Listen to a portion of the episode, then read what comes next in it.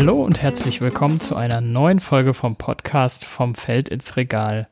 Heute beschäftigen wir uns mit einem Thema, was uns ähm, besonders morgens immer betrifft, nämlich Kaffee.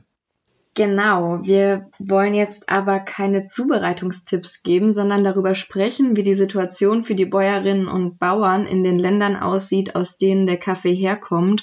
Und so viel kann ich jetzt schon mal sagen, besonders rosig ist das leider nicht. Außerdem schauen wir uns an, was Unternehmen machen, um ihre Kaffee- und andere Lieferketten nachhaltiger zu machen. Und das machen sie mehr oder weniger gut. Und darüber sprechen wir heute mit Herrn Hütz-Adams. Er ist wissenschaftlicher Mitarbeiter vom Südwind-Institut für Ökonomie und Ökumäne. Und dieses hat ähm, die Studie auf ein Tässchen herausgegeben und wird auch heute eine Unternehmensanalyse veröffentlichen, worauf wir aber auch später nochmal zu sprechen kommen. Jetzt darf ich Sie erstmal ganz herzlich willkommen heißen, Herr Hütz-Adams. Wir freuen uns, dass Sie da sind. Ja, guten Morgen. Ja, auch von meiner Seite herzlich willkommen, Herr Hütz-Adams. Vielleicht steigen wir auch direkt mal ins Gespräch ein. Ähm, hier in Deutschland wird ja ziemlich viel Kaffee getrunken. Also ich weiß nicht, wie es Ihnen da geht, aber bei mir hat sich der Kaffeekonsum auf jeden Fall durch die Homeoffice-Situation ziemlich erhöht.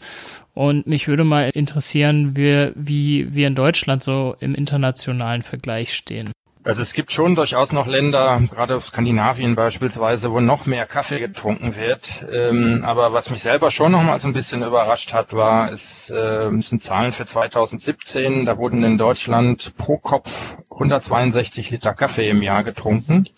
Und das ist sogar mehr als Wasser getrunken wurde, also als Mineralquell oder Tafelwasser mit 148 Liter.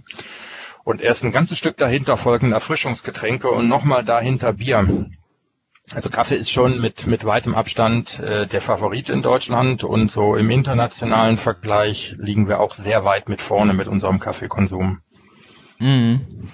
Tja, würde man eigentlich denken, dass da, dass da in Deutschland Bier etwas weiter vorne liegt, von dem, was man so hört. Ähm, und äh, Sie beschreiben auch in der Studie, dass ähm, der Kaffeepreis sich in den letzten Jahren stetig nach unten entwickelt, Kat. Ähm, können Sie da unseren Zuhörerinnen und Zuhörern äh, mal erklären, woran das liegt? Denn komischerweise ist der Kaffee ja auch hier nicht teurer geworden in den letzten Jahren. Ne? Also in den Regalen findet man immer noch Kaffee von einem Kilopreis von knapp unter sechs Euro.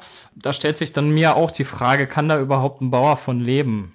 Ja, man muss ähm, vorab erstmal sagen, wenn ich den Kaffeepreis betrachte, dann rede ich von einem inflationsbereinigten Kaffeepreis. Ähm, weil die Inflation hätte ja dazu führen müssen, dass in den letzten Jahrzehnten Kaffee wie so viele andere Produkte auch immer teurer wird.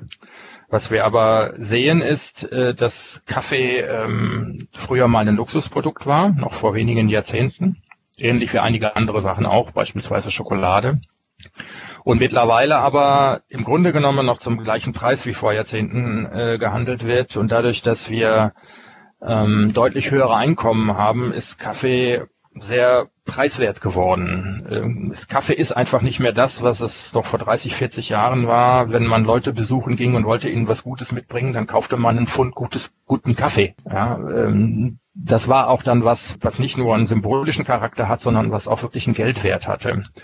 Wenn ich mir die inflationsbereinigte Entwicklung angucke, dann hat es da kürzlich noch mal eine Studie gegeben, äh, die haben die Preise von 1960 äh, bis 1989 genommen, also vor ähm, der Reform des Kaffeesektors. Vorher gab es den Versuch, Preise zu stabilisieren. Und inflationsbereinigt lagen die Preise damals bei ungefähr dem Doppelten, äh, wie wir das so in den letzten Jahren hatten. Seit 2016 ist dann nochmal der Kaffeepreis äh, runtergegangen. Wir hatten also jetzt zeitweise auf dem Weltmarkt äh, Preise, die weit unter dem lagen, was Bäuerinnen und Bauern zuvor über Jahrzehnte bekommen haben. Und das macht auch dann die Situation äh, für die Bäuerinnen und Bauern so schwierig. Ähm, zugleich ist es für uns halt so, ähm, die Tasse Kaffee, die wir zu Hause trinken, die kostet auf den Kaffee gerechnet eigentlich fast gar nichts mehr. Also wenn ich selbst wenn ich einen Markenkaffee kaufe, ähm, ich habe das für die Studie mal hochgerechnet und da war so der Durchschnittspreis äh, jetzt nicht im Sonderangebot, wo es nochmal weit drunter war, aber für einen, für einen Markenkaffee so ähm, übers Jahr 2019 hinweg, der lag eher so bei 11 Euro im deutschen Regal pro Kilo. Mhm. Jetzt brauche ich noch 10 Gramm Kaffee für eine Tasse Kaffee. Und ähm, wenn das Kilo 11 Euro kostet, dann habe ich einen Schnitt von rund 11 Cent pro Tasse. Wenn ich das äh, hochrechne auf das, was ich so zu Hause oder auch im Restaurant an Kaffee genieße, dann sind diese 11 Cent ja für jeden erschwinglich. Und wir könnten auch alle in Deutschland deutlich mehr dafür zahlen. Wir haben das früher auch. Wenn ich dann nochmal hinschaue, wie viel kommt von diesem Kaffeepreis dann tatsächlich bei den Bäuerinnen und Bauern an und nehme da den, äh, den Durchschnittspreis für Kaffee im Oktober 2019, dann war ich bei pro unter zwei Cent. Wenn die Summe dessen, was ein Bauer und eine Bäuerin kriegen soll, verdoppeln wollen würde, dann ähm, müsste ich ungefähr zwei Cent oben drauflegen pro Tasse. Und ähm, das ist sowohl für uns im privaten Konsum als auch äh, im Restaurant eigentlich durchaus erschwinglich. Ja, ich habe selber mal eine Zeit lang als Barista in einem Café gearbeitet und aus meiner Erfahrung, wenn der Kaffee da ein paar Cent teurer geworden ist, das haben die Konsumentinnen und Konsumenten direkt gemerkt. Und wie das bei Preiserhöhungen so ist, wurde das natürlich auch sehr negativ wahrgenommen. Glauben Sie, dass das einfach so ist, dass man sagen kann, man ähm, schlägt einfach etwas auf den Verkaufspreis von Kaffee drauf und damit hat sich die Sache oder spielen da noch andere Faktoren eine Rolle? Naja, die erste Frage, die die Konsumentinnen und Konsumenten stellen werden, wenn sie mehr zahlen sollen, ist, äh, kommt das Geld auch tatsächlich bei den Bäuerinnen und Bauern an? Es ist aber tatsächlich so, dass der, der Weltmarktpreis ähm, sehr stark darüber bestimmt, was Bäuerinnen und Bauern verdienen. Ich habe ja selber, ähm, auch diese Studie wird ja jetzt veröffentlicht, äh, mir die Wertschöpfungskette in Äthiopien angeschaut. Und ähm, wenn der Weltmarktpreis für einen Standard Arabica äh, halt fällt und äh, wir waren da zeitweise jetzt äh, bei unter einem Euro pro Pfund, dann ähm, hat das sofort Auswirkungen darauf, was die Bäuerinnen und Bauern da verdienen. Zwar geht auch ein Teil des, äh, des Preises in Transportkosten und Steuern, aber letztendlich hängt das Einkommen der Bäuerinnen und Bauern davon ab, was auf dem Weltmarkt gezahlt wird. Wenn der Kaffeepreis äh, so einbricht, wie er es äh, Ende 2016 dann nochmal gemacht hat, von einem ohnehin schon jahrelang relativ niedrigen Niveau runter, dann hat das sofort Einfluss auf die Bäuerinnen und Bauern. Ähm, die internationale Kaffeeorganisation, die ICO, die hat dazu in der Studie festgestellt, ähm, dass ähm, bei den momentanen Preisen, die seit November 2016 herrschen, viele Bäuerinnen und Bauern nicht mal ihre Anbaukosten decken können. Äh, die Zahl der Bäuerinnen und Bauern, die unterhalb der Armutsgrenze leben, ist massiv gestiegen. Besonders die Situation von Frauen hat sich äh, verschlechtert. Ähm, die müssen äh, in den Familien Ausgaben unter anderem dann auch für Lebensmittel äh, einsparen und das in einer ohnehin schon prekären Ernährungssituation. Kinderarbeit steigt und äh, was dann auch noch fatal für die Zukunft ist, äh, wenn die Bäuerinnen und Bauern ähm, kein Geld zur Verfügung haben, um Arbeitskräfte anzuheuern, Plantagen zu verjüngen, gute Inputs wie Pflanzgut oder Dünger zu kaufen, ähm, dann hat das auch nochmal mittelfristig auf ihre Produktivität aus. Also ein Preisverfall hat sofort Konsequenzen. Und wenn man dann auch nochmal so eine langfristige Tendenz hat, die über Jahrzehnte hinweg inflationsbereinigt äh, zu äh, sinkenden äh, Kaffeepreisen geführt hat, ähm, dann zeigt sich da nochmal, wie fatal die wenigen Cent, die wir hier pro Tasse sparen, äh, für die Bäuerinnen und Bauern sind. Jetzt stellt sich für mich natürlich die Frage, was es da für einen Ausweg gibt. Also wie kann ich denn letztendlich erreichen, dass bei den Bäuerinnen und Bauern mehr ankommt? Da gibt es natürlich Standardsysteme wie Rainforest Alliance oder Fairtrade. Ähm, ich beispielsweise kaufe meinen Kaffee immer bei der Rösterei meines Vertrauens, also achte da eher auf den Punkt Qualität ähm, sind das für Sie Faktoren, die da reinspielen können oder muss ich eigentlich was Grundlegendes ändern äh, in systematischer Hinsicht, damit ähm, mehr am Anfang der Wertschöpfungskette ankommt? Naja, wenn ich mir diesen Qualitätsmarkt anschaue, auf den dann immer verwiesen wird ähm, und dass dann eben auch äh, für hochwertigen Kaffee deutlich mehr gezahlt wird, dann ist das tatsächlich so, dass das für den einzelnen Bauern und die Bäuerin, die den Kaffee mit einer hohen Qualität anbauen, Fortschritte bringen kann. Aber das trifft natürlich nur dann zu, wenn ich auch einen Markt finde. So und die Menschen, die bereit sind, äh, mehr für bessere Qualität äh, zu zahlen, das sind nur wenige Prozent vom deutschen Markt und auch nur wenige Prozent vom Weltmarkt. Das führt dann auch zum Teil zu ziemlichen Frustrationen. Ähm, als ich in Äthiopien war, ähm, bin ich beispielsweise in einer Region gewesen, wo mehrere tausend Tonnen äh, Kaffee unter Agroforstbedingungen. Also da steht noch relativ viel an Wald, da stehen überall äh, noch unberührte Waldstücke, wo Kaffee drunter wächst, aber eben auch viel, wo zumindest noch ein Teil der Baumkrone da ist. Da wird, äh, da werden keine Dünger und Pestizide verwendet. Also das ist alles Bioproduktion. So, und diese Bauern sagen dann, in unserer Region äh, produzieren wir mehrere tausend Tonnen. Letztes Jahr waren es geschätzte 7000 und äh, viele der Bäuerinnen und Bauern haben dann Geld investiert in eine Zertifizierung, beziehungsweise die Kooperativen, zu denen sie sich zusammengeschlossen haben. Und äh, diese Region hatte aber letztes Jahr von den geschätzten 7000 Tonnen Produktion 100 Tonnen mit Label verkauft. Fairtrade zertifiziert, sie waren Bio-zertifiziert, sie hatten eine Naturland-Zertifizierung. Nun waren nicht alle diese Bohnen, die die produziert haben, äh, von einer sehr hohen Qualität, aber doch ein erheblicher Teil. Und die Erfahrung, die die gemacht haben, war, dass sie sehr viel Arbeit da reinstecken, diese hohe Qualität zu produzieren, die Bohnen genau pünktlich zu ernten, auch in mehreren Ernteschritten und nicht äh, auch unreife Bohnen mit zu verarbeiten, was den Ernteaufwand massiv verringern würde. Und äh, dann haben sie viel Geld in die Trocknung oder äh, in die Waschung, je nachdem, wie sie die weiterverarbeitet haben, und Fermentierung gesteckt. Und dann haben sie aber den größten Teil dieser Bohnen über den ganz normalen Weltmarktpreis, über den ganz normalen Markt verkaufen müssen, weil sie keine Abnehmer für ihre hohe Qualität gefunden haben. Und das ist eine Erfahrung, die Bäuerinnen und Bauern weltweit machen. Also es, es gibt Studien, es kürzlich auch noch eine über Kolumbien erschienen, die sagen, wenn Bauern eine sehr hohe Qualität produzieren, wenn sie sehr viel Arbeit in die Plantagen stecken, hochwertige Sorten perfekt verarbeiten, dann kriegen sie signifikant höhere Preise, als äh, für Standardware gezahlt wird. Aber dieser Markt ist sehr klein und die Wahrscheinlichkeit, dass sie auf ihren Bohnen sitzen bleiben und die dann zu dem niedrigen Weltmarktpreis verkaufen müssen, ist leider sehr hoch. Also das begrenzt so ein bisschen den ständigen Ruf danach, äh, die sollen doch einfach eine bessere Qualität äh, produzieren. Ähm, mit den Siegeln und den Standards, äh, da sieht's ähnlich aus. Auch das eine Erfahrung in Äthiopien. Ähm, es gibt Dachverbände von Kooperativen, die übernehmen dann die Vermarktung und ähm, ich habe alle größeren Kooperativen äh, für Interviews besucht und es wurde unisono geklagt, dass nur ein relativ kleiner Teil der zertifizierten Ware auch mit einer Zertifizierung verkauft wurde, wenn es dann so um Fairtrade oder Rainforest Alliance oder ähm, Bio-Zertifizierung ging. Sie zahlen die Gebühren für die Zertifizierung, sie haben die Kosten für die Audits und haben aber keinen garantierten Markt.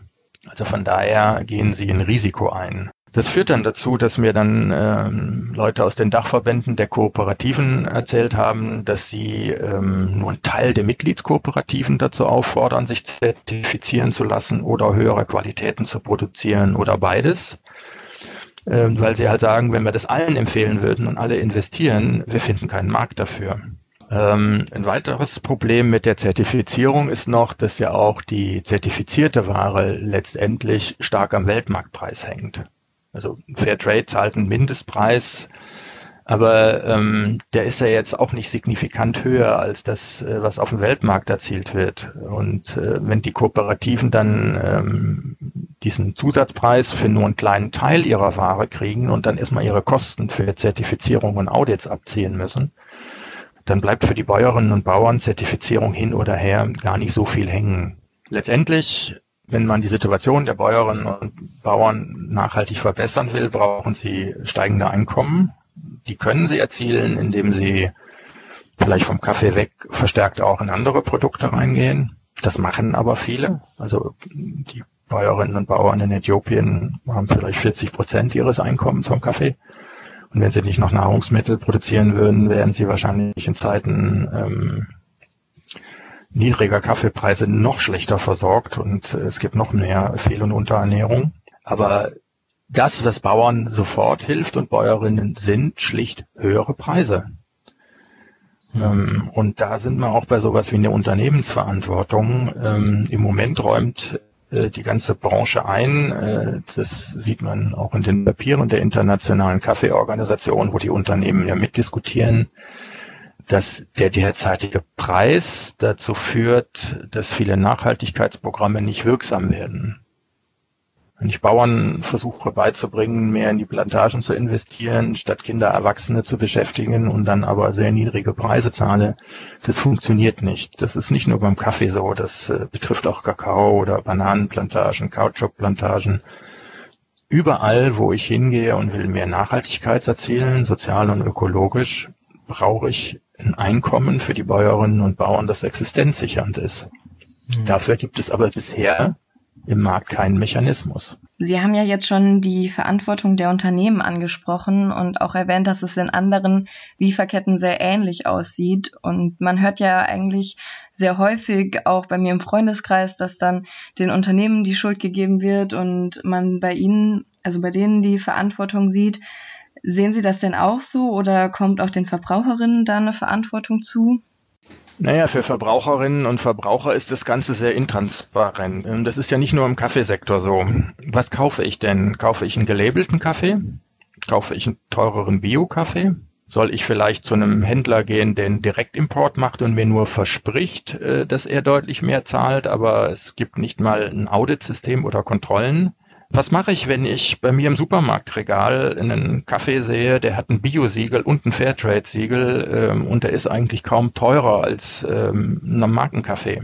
Ja, also für Verbraucher und Verbraucherinnen, ähm, wenn ich überlege, wie viele Stunden ich selber damit verbracht habe, herauszufinden, ohne eine endgültige Antwort, welches System für Bäuerinnen und Bauern besser funktioniert, äh, dann sind Verbraucher und Verbraucherinnen damit überfordert, weil sie müssen das gleiche für Kaffee machen und für Kakao und für Tomaten, wenn es um Biobedingungen geht. Ähm, welches Fleisch kaufe ich im Moment? Die Schlachthofskandale, die wir jetzt hier gerade haben, äh, das ist ja eigentlich Insidern seit vielen Jahren bekannt. Ja, und jetzt mit Corona äh, beschäftigt man sich halt damit. Ähm, aber wenn man sich da äh, vorher mit, da wissen wollte, dann konnte man es wissen. Und da hört es dann eben auch irgendwann auf für Verbraucher und Verbraucherinnen, die ähm, in den Supermarkt eigentlich reingehen wollen und sich darauf verlassen wollen, dass Produkte ökologisch und äh, sozial unter zumindest einigermaßen fairen Bedingungen produziert wurden. Also von daher ähm, halte ich Verbraucher und Verbraucherinnen einfach damit überfordert, was so in, nachzuvollziehen, was in den Lieferketten passiert. Wo wir letztendlich hin müssen, ist, ähm, wir haben eigentlich seit 1948 mit der Allgemeinen Erklärung für Menschenrechte ein Recht von Beschäftigten und von Menschen darauf, mit ihrer Hände Arbeit auch ihre Existenz sichern zu können. Das wurde auch in den Jahrhunderten vorher schon diskutiert. Das steht selbst im Alten Testament. Und das hat ja nochmal dazu geführt, dass wir jetzt wieder verstärkt eine Diskussion über existenzsichernde Löhne und Einkommen haben wenn äh, Unternehmen in ihren Lieferketten äh, Preise haben, bei denen klar ist, äh, dass sowas wie Kinderarbeit, Unterernährung und so weiter weit verbreitet sind, äh, dann müssen Unternehmen aktiv werden. Sie können sich nicht ausschließlich darauf verlassen, äh, dass Verbraucher und Verbraucherinnen das richten oder Regierungen. Das sagen auch ganz klar die UN-Leitprinzipien für äh, Wirtschaft und Menschenrechte, die 2011 erlassen wurden. Es gibt eigentlich eine weltweite Verpflichtung dazu, dass Unternehmen ihre Lieferketten analysieren. Dann stellen sie im Kaffeesektor unisono fest, äh, wir haben geschätzte 12 Millionen Bäuerinnen und Bauern weltweit und nochmal die gleiche Zahl von Beschäftigten auf Plantagen. Ein großer Teil von denen lebt weit unterhalb der Armutsgrenze. Und eigentlich müssen Unternehmen aktiv werden.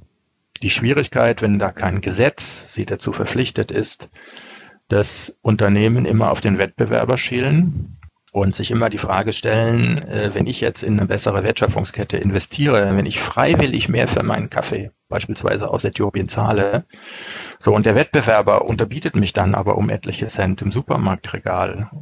Und Konsumentinnen und Konsumenten blicken das nicht, begreifen das nicht oder es ist ihnen gleichgültig und sie kaufen den billigeren, dann ist im momentanen System der teurere Anbieter bald vom Markt diese Logik führt dann dazu, dass ähm, im Kaffeesektor jetzt Stimmen laut werden, dass man eben dann vielleicht doch verbindlich äh, eine Menschenrechtsgesetzgebung braucht, damit auch der Wettbewerber agieren muss. Also es gibt einzelne Konzerne, die sowas schon öffentlich fordern, darunter Chibo.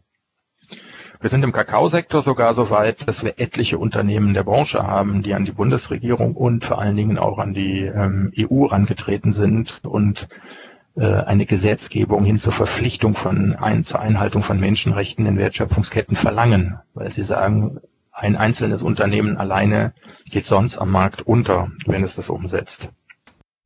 Dazu hatte sich ja auch jüngst der europäische Justizkommissar Reinders äh, geäußert zu der Thematik, also zur gesetzlichen Verankerung von Due Diligence auf europäischer Ebene, die ja jetzt ähm, für 2021 angestrebt werden sollen. Wie sehen Sie denn diesen Vorstoß, Herr Hütz-Adams? Also es gibt im Moment von verschiedensten Stellen her ähm, Versuche, äh, eine Gesetzgebung, die Unternehmen zur Einhaltung von Menschenrechten verpflichtet, durchzusetzen. Es, also auch von einigen äh, bundesdeutschen Ministerien, namentlich auch dem, dem BMZ und äh, dem BMAS, dem Arbeitsministerium. Es gibt aber auch massiven Widerstand dagegen. Äh, und der kommt in Deutschland aus dem Wirtschaftsministerium und aus dem Agrarministerium.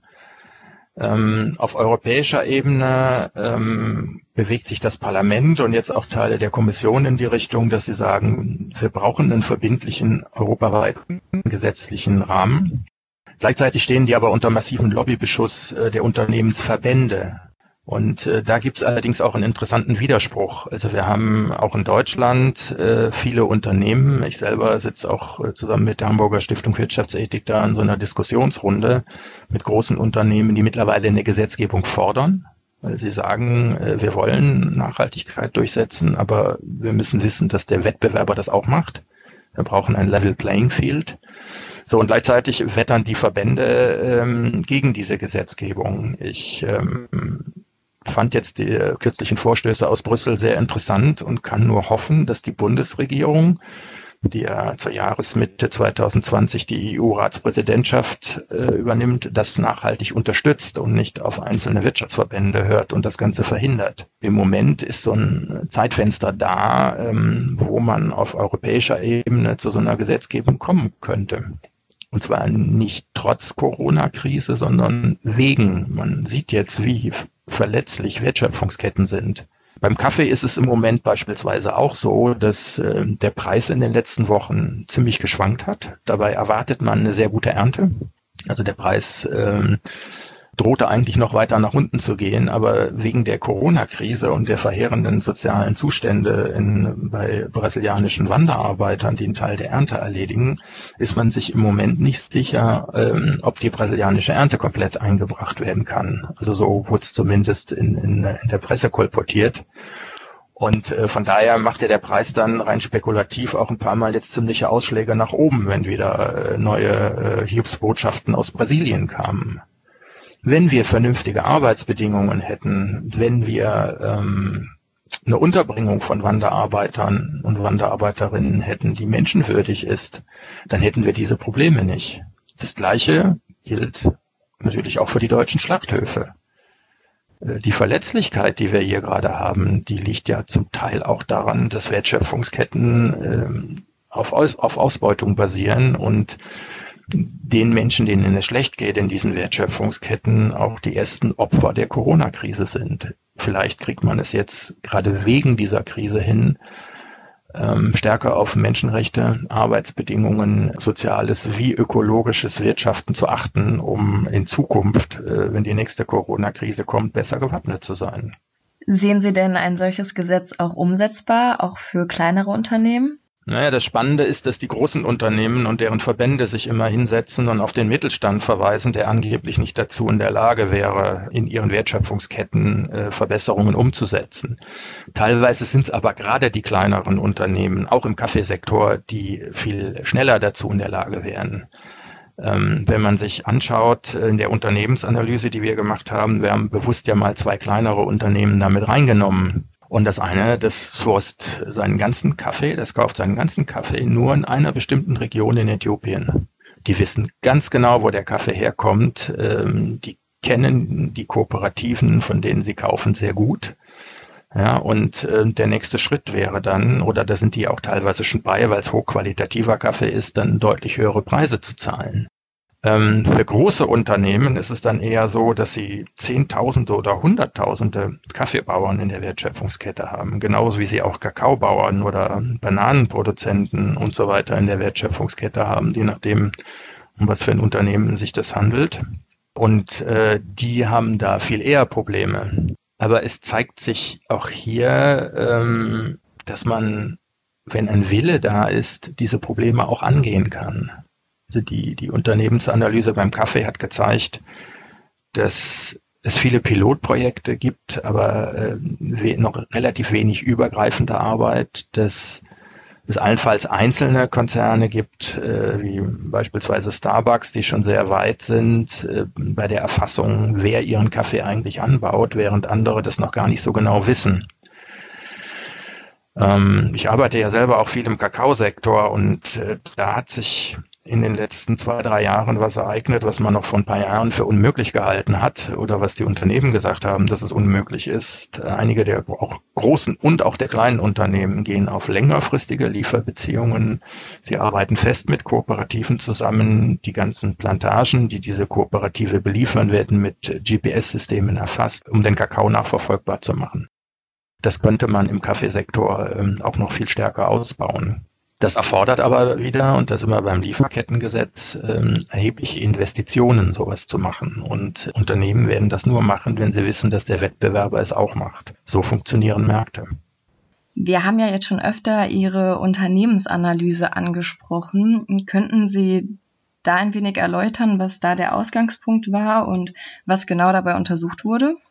Ähm, wir haben ein Kriterienraster entworfen, um herauszufinden, ähm, wie Unternehmen agieren. Also ähm, wie sind ihre Sozialstandards? Haben sie eine Selbstverpflichtung? Haben sie rückverfolgbare Lieferketten? Berichten sie nach außen über diese Lieferketten?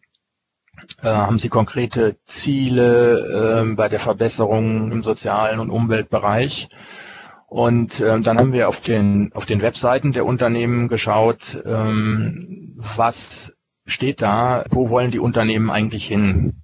Das Ergebnis war relativ ernüchternd. Also wir, wir haben auch kein Ranking von Unternehmen gemacht, äh, weil mit den derzeit vorhandenen Informationen soweit was äh, nur verzerrend und unvollständig überhaupt möglich wäre. Also sowas wie existenzsichernde Löhne und Einkommen wird bisher von keinem der Unternehmen explizit als Ziel ihrer Nachhaltigkeitsstrategie genannt, weil das im Zweifelsfall eben bedeuten würde, auch deutlich höhere Preise ähm, im Ursprung für den Kaffee zu bezahlen. Das System hatten wir ja vorhin für die deutsche Tasse Kaffee allerdings nur wenige Cent ausmachen würde. Wir haben Zertifizierungssysteme mit äh, zum Teil viel zu wenig Impact-Analysen. Das gilt sowohl für sowas wie Fairtrade und Rainforest Alliance und äh, 4C, diesen, diesen Standard, äh, den, auf den die Industrie sich mal selber geeinigt hat. Aber es gibt daneben eben auch noch diverse Projekte von Nestle, von Starbucks und anderen, die unternehmensinterne äh, Standards gesetzt haben. Aber es, es ist eigentlich fast nichts darüber verfügbar, wie es den Bäuerinnen und Bauern äh, mit diesen Standards geht. Also das zu bewerten und zu gucken, wie viel ist zertifiziert, das hat sich als nicht sinnvoll erwiesen. Keines der großen äh, Unternehmen zahlt feste Mindestpreise für einen Kaffee, um, da sind wir wieder beim Existenzminimum oder bei einer Existenzsicherung. Viele haben Projekte in ihren Hauptanbaugebieten von Brasilien bis Äthiopien. Aber im Grunde genommen war das Ergebnis quer über alle Ketten äh, sehr ernüchternd. Sie orientieren sich in der Preisgestaltung äh, am Weltmarktpreis bis auf einige wenige sehr kleine Unternehmen und haben dann ihre Projekte laufen. Aber wenn der Weltmarktpreis fällt, das wissen die Unternehmen auch, dann wird die, die Armut bei den Bäuerinnen und Bauern zunehmen. Da helfen auch die kleinen Projekte nicht. Würden Sie dann sagen, dass Transparenz und Blockchain eine Lösung wären? Also Transparenz eventuell auf äh, Computer, eben auf, auf, auf Blockchain basierend, das bringt mit Sicherheit Fortschritte, weil das eine, eine Kette rückverfolgbar macht. Wenn ich aber eine Wertschöpfungskette rückverfolgbar mache und bin dann ähm, in meinetwegen in einer Region, äh, Mascha und Kaffa in äh, Äthiopien, wo seit Jahrhunderten angeblich der beste Kaffee der Welt herkommt, und da war ich letzten Herbst, dann werde ich da sehen, dass da von dem Geld, was international mit diesem Kaffee verdient wurde, nicht mal genug hängen geblieben ist, um auch nur die Straßen zu teeren. Ja, sie fahren in, in, äh, über, über Holperpisten stundenlang und kommen in eine Stadt rein und wissen, sie hierher, von hier kommt seit Jahrhunderten mit der beste Kaffee der Welt. Und was sie sehen, ist Armut. Ähm, wenn ich das transparent mache, dann ist der erste Schritt da ähm, und kann äh, vom hiesigen Kaffee das meinen Kaffee zurückverfolgen, meinetwegen auf diese Region. Aber die nächste Frage ist ja dann, was kommt als nächstes? Führt diese Transparenz dann auch äh, zu höheren Zahlungen an Bäuerinnen und Bauern? Führt es zur Unterstützung der Bäuerinnen und Bauern, ihre Produktivität zu verbessern und so weiter? Also das darf man nicht ähm, überbewerten. Die Transparenz ist ein, ein, ein wichtiges Werkzeug, aber auch eben nicht mehr. Was ich auch noch als Problem habe, ist, wenn ich Inseln habe. Ja, also ähm, ich habe mir von einem Unternehmen mal so die, die Wertschöpfungskette angeschaut, die das komplett transparent machen, die einem genau sagen, aus welcher Ecke in Äthiopien ihr Kaffee kommt. Also das sieht alles hervorragend aus. Äh, nun war ich auch da in der, in, in der Region und ähm, habe mir das angeschaut, wie da der Kaffee produziert wird. Und die Bäuerinnen und Bauern, die haben gesagt, das ist super, dass die uns für unseren Qualitäts-Bio-Kaffee in Mehrfaches des Weltmarktpreises zahlen, aber sie kaufen nur einen Bruchteil der Menge hier aus der Region. Ja, dann habe ich für ein Unternehmen transparent gemacht, wo sie ihre 100 Tonnen kaufen, weil es ein kleines Unternehmen ist aber die Bauern haben ein Vielfaches davon produziert. Und wenn sie nur für diesen kleinen Teil einen angemessenen Preis kriegen, für den Rest aber nicht, sondern den über den, den Standardmarkt einfach zu den niedrigen Weltmarktpreisen verkaufen müssen, weil sie keine anderen Abnehmer finden, dann ist für den hiesigen Händler der Kaffee transparent, aber die Situation der Bäuerinnen und Bauern hat sich nicht unbedingt verbessert. Das ist das, wo die Transparenz eben gekoppelt werden muss, damit dass es in die Breite geht, dass die großen Unternehmen, dass die Massenunternehmen äh, bei Kaffee ihre Verantwortung übernehmen. Und äh, dann ist man bei der Frage der existenzsichernden Einkommen und Löhne auf den Kaffeeplantagen.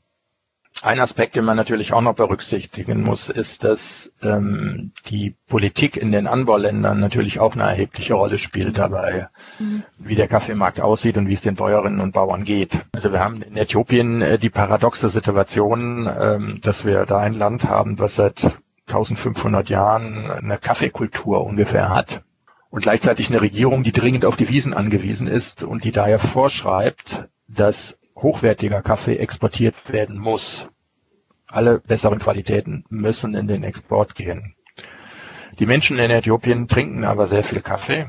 Ähm, das gehört da morgens zum Start des Tages, dass man in den Haushalten ähm, und in den Cafés Kaffee frisch, frisch röstet und dann malt.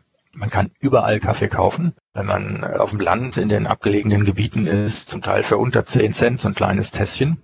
So, aber diese Menschen sind halt bereit, für eine gute Qualität auch zu zahlen. Und das Paradoxe, was jetzt in Äthiopien der Fall ist, ähm, es gibt ein Verbot, äh, hohe Qualitäten auf dem lokalen Markt zu verkaufen und gleichzeitig eine große Nachfrage auf dem lokalen Markt.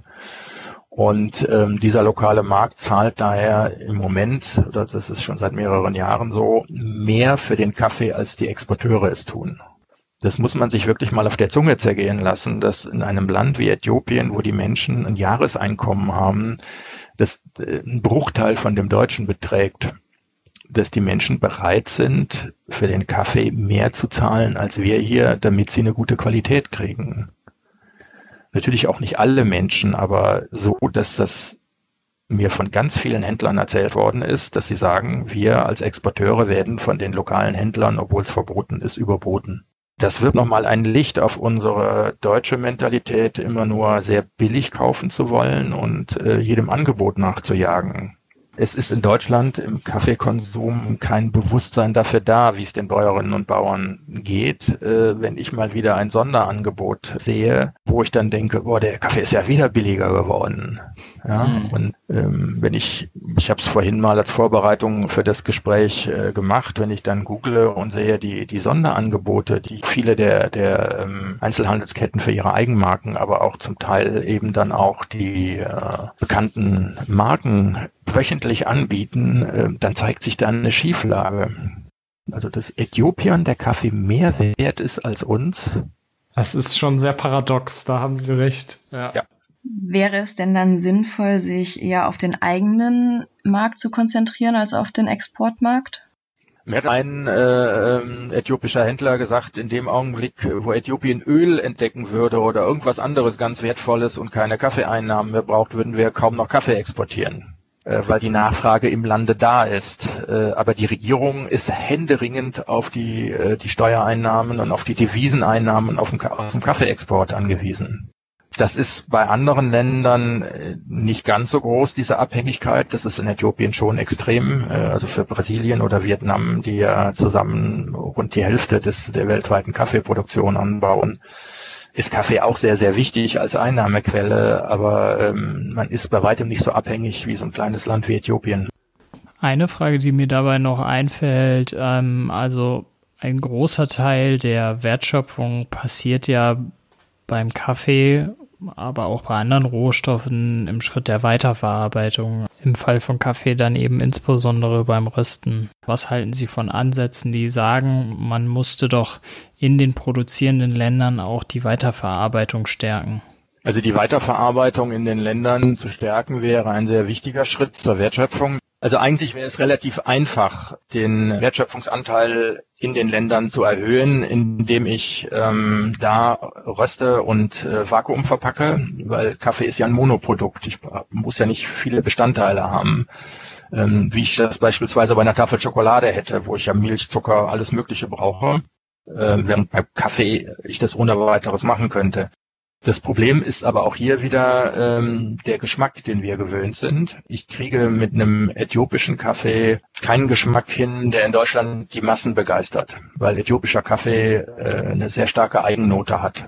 Ähm, ich find, fand ihn sehr lecker. Ich habe mehrere äthiopische Kaffees mir mitgebracht und habe sie durchprobiert, aber in meinem Freundeskreis ähm, war die Resonanz gemischt. Ähm, normalerweise, wenn ich Kaffeesorten habe von, von Markenherstellern, die immer gleich schmecken, jedes Jahr, egal wie die Ernte war, dann habe ich Mischungen verschiedenster Bohnen vor mir. Also insofern, ja, es ist möglich in den Anbauländern tatsächlich äh, verstärkt zu rösten und einige machen das ja auch. Brasilien hat sogar eine Verarbeitung zu äh, löslichem Kaffee aufgebaut, um, um schlechtere Qualitäten einfach loszuwerden vom Markt. Ähm, aber ähm, es ist dann auch wieder nicht einfach, diesen, diesen Kaffee zu vermarkten. Es reicht, wenn man bei Äthiopien einen Kaffee hat, wo viele sagen, er ist weltweit der beste Arabica, aber der eben auch eine sehr eigene Note hat. Mhm. Ähm, dennoch wäre das ein Weg, den man gehen sollte, insbesondere bei den Spezialitätencafés, weil ähm, die Wertschöpfung findet größtenteils auch bei den Spezialitäten, also bei den hochwertigen, hochpreisigen Cafés außerhalb des Landes statt und das muss nicht so bleiben. Einzelne Versuche gibt es als auch in die Richtung. Ja, dann vielen herzlichen Dank, Herr Hütz-Adams, für diesen spannenden und doch auch teilweise sehr ernüchternden Einblick in die Kaffeewelt. Wir sind auf jeden Fall gespannt, wie sich das Ganze auch mit Corona und der Diskussion um das Lieferkettengesetz entwickeln wird. Ja, auch nochmal meinerseits vielen herzlichen Dank für das Gespräch. Ähm, ich glaube, das hat nochmal so einen ganz anderen Blickwinkel auf das ganze Thema Kaffee gegeben und ähm, ich werde auf jeden Fall jetzt nochmal ein bisschen anders darüber nachdenken, äh, wenn ich mir jetzt morgens meine Tasse Kaffee im Homeoffice mache. Wenn es euch gefallen hat, dann abonniert uns gerne und falls ihr Ideen oder Anregungen oder auch Kritik habt, dann könnt ihr uns gerne mailen unter ina.giz.de. Und ansonsten hören wir uns dann in zwei Wochen. Thank you.